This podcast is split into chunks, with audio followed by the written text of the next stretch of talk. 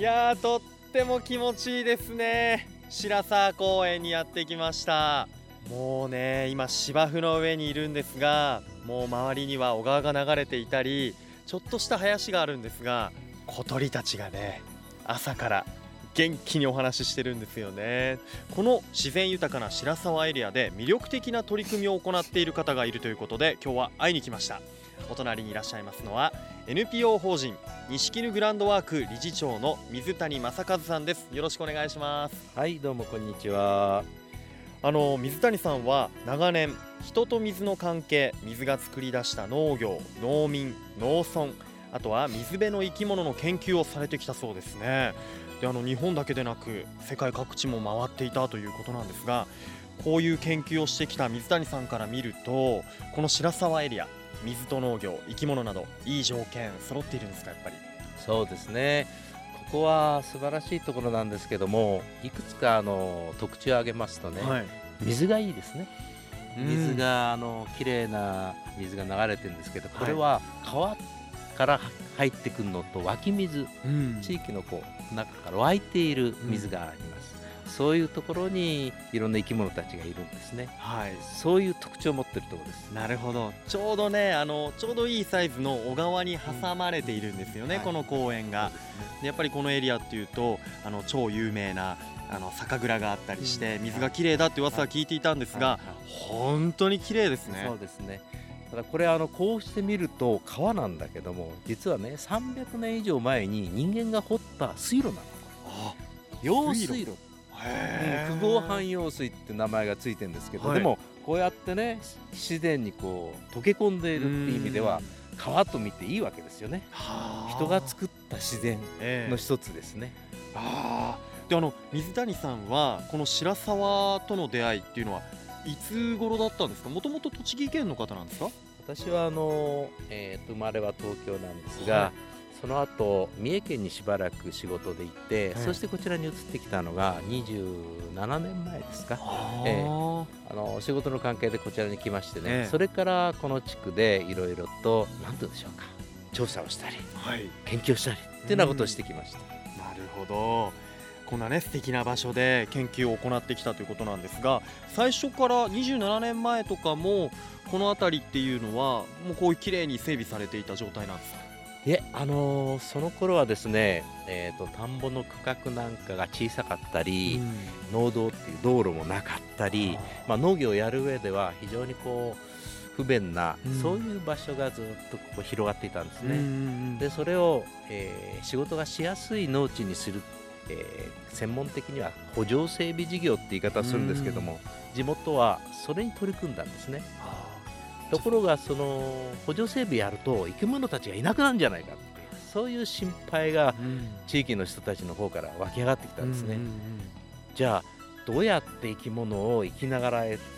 るかっていうことで私たちがこう関わってきたそういう歴史があります。なるほど。そこで環境のこの研究をしていた、えー、えー、水谷さんが関わって、まあ、環境の修復といいますか、えー、はい、守っていくためにこういうことをしたらいいんじゃないかなっていう提案をしたりそうです、ね、実現したりと、はいはい。えー、してきたということなんですね。はいはい、まあもうまさに農村公園といいますか、うんうん、はい、そのような印象を受けられますが、この敷地内にはえー、あちらグランドワーク活動センターというね、えー、また建物があります。平屋の民家のような、えー、形をしているんですがちょうど今季節柄ですね。お外にはあの干し物がされているんですがあれは、ね、そうですね。一つは干し柿ですね、はい、でこの公園の中にあの柿の木がありまして、ええ、今年は大変こう豊作なんで、うん、それを使って今干し柿をしてるのと下に干してるのはそばです。でそばを、えーと、先週買って、はい、今あそこに干してて、うん、この後脱穀をする今度脱穀する、うん、そういう状態ですね。なるほど。なんか本当日本の原風景を見ているかのようなんですがこのねグランドワーク活動センターでは、まあ今もね牡蠣とかお蕎麦の話ありましたがどんな取り組みを行っているんでしょうか、うん、えっと私どもはあの田んぼの学校っていうのをですね非常に長年取り組んできました、それから、えー、最近はですねそばの学校、それから白沢自然塾、うんまあ、そんなものをですね今我々の団体として皆さんに呼びかけて活動しています。うん、じゃあこう地域の方とか、えー、例えばこの栃木県内県外の方も一般の方もこう参加できるようなそう、ね,、いうね体験プロジェクトになっている、はいはい、ということですね、えー、これらの活動っていうのはやっぱりそれぞれに目的があったりするんですか、うん、えーとね、全体を通じての目的というのは脳と食っていうものを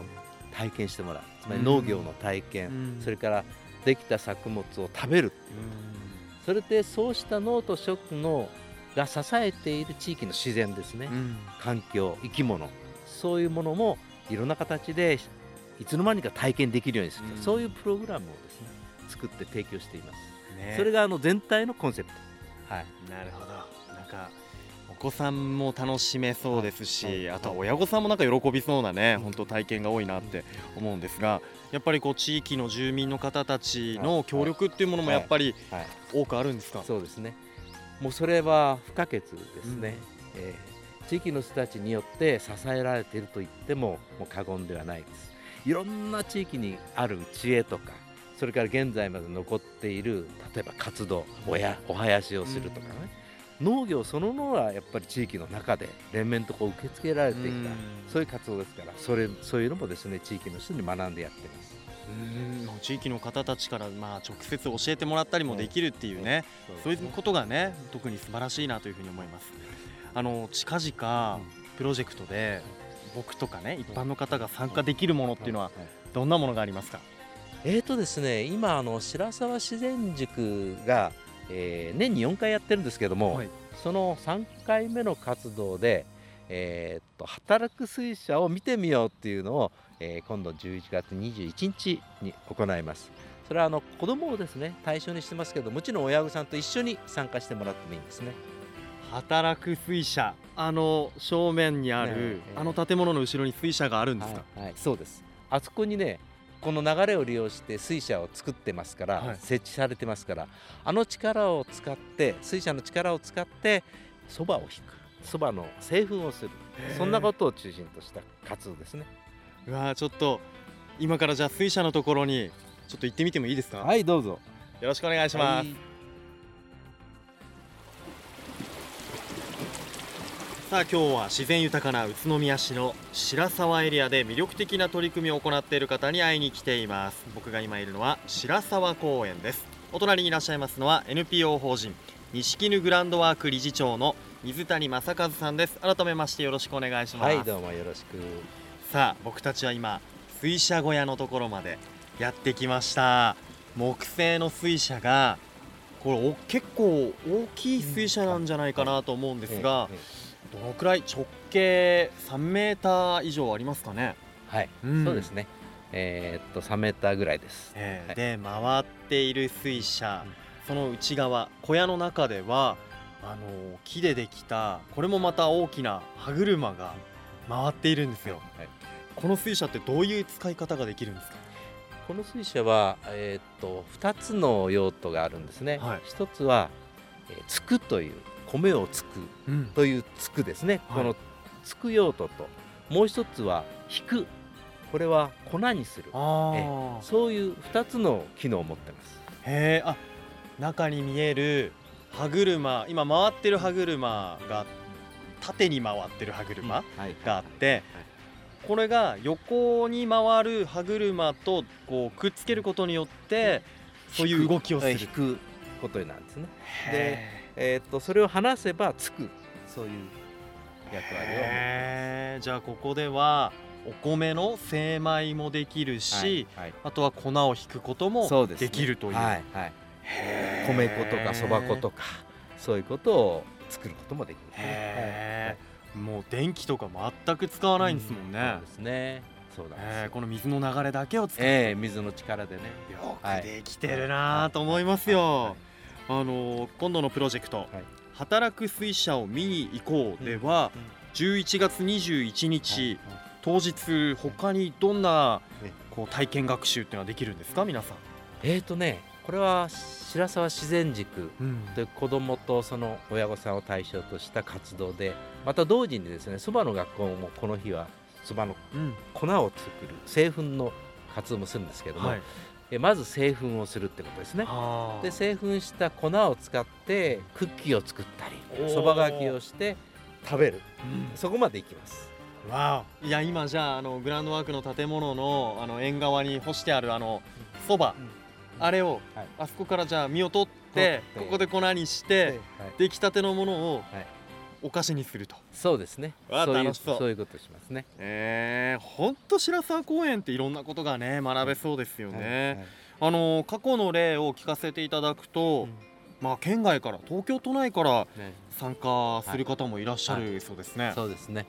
東京からとか、うん、千葉からとか、うん、そういうとこからも通ってこられる田んぼの学校ですけども、えー、ご家族がいらっしゃいますね本当にだって理事長も自らこう白沢自然塾田んぼの学校そばの学校でもこう教えて参加してるってことですがみんなには参加している皆さんにはどういうこう印象を持ってもらいたいとかあるんですかやっぱり？うんまずねいろんなこう体験をしてもらいたいとかことがあるんですけども、うん、私どもの、えー、目的というか考え方としては、うん、子どもたちにとってはねいろんな原体験をここでしてほしいなっていうのはあります。例えばホタルナイトハイク、夜ホタルを見に行く。で暗いところを歩いてホタルが飛んでるとこを見に行くとでこれもめったにできない体験ですよね。はい、それから川の中にいる生き物を捕まえる、えー、魚とかねカエルとか、まあ、ザリガニもいますけども、うん、そういうのを捕まえる体験だとか。いろいろな体験をやっぱり原体験としてここでですね経験してもらうということが大きな目的です。はい、こうリピーターも多いそうですね。えー、そうですね。あの11年ずっと続けて来られる方がいらした。それから今年18組17組の方が田んぼの学校に参加されてますけども、はい、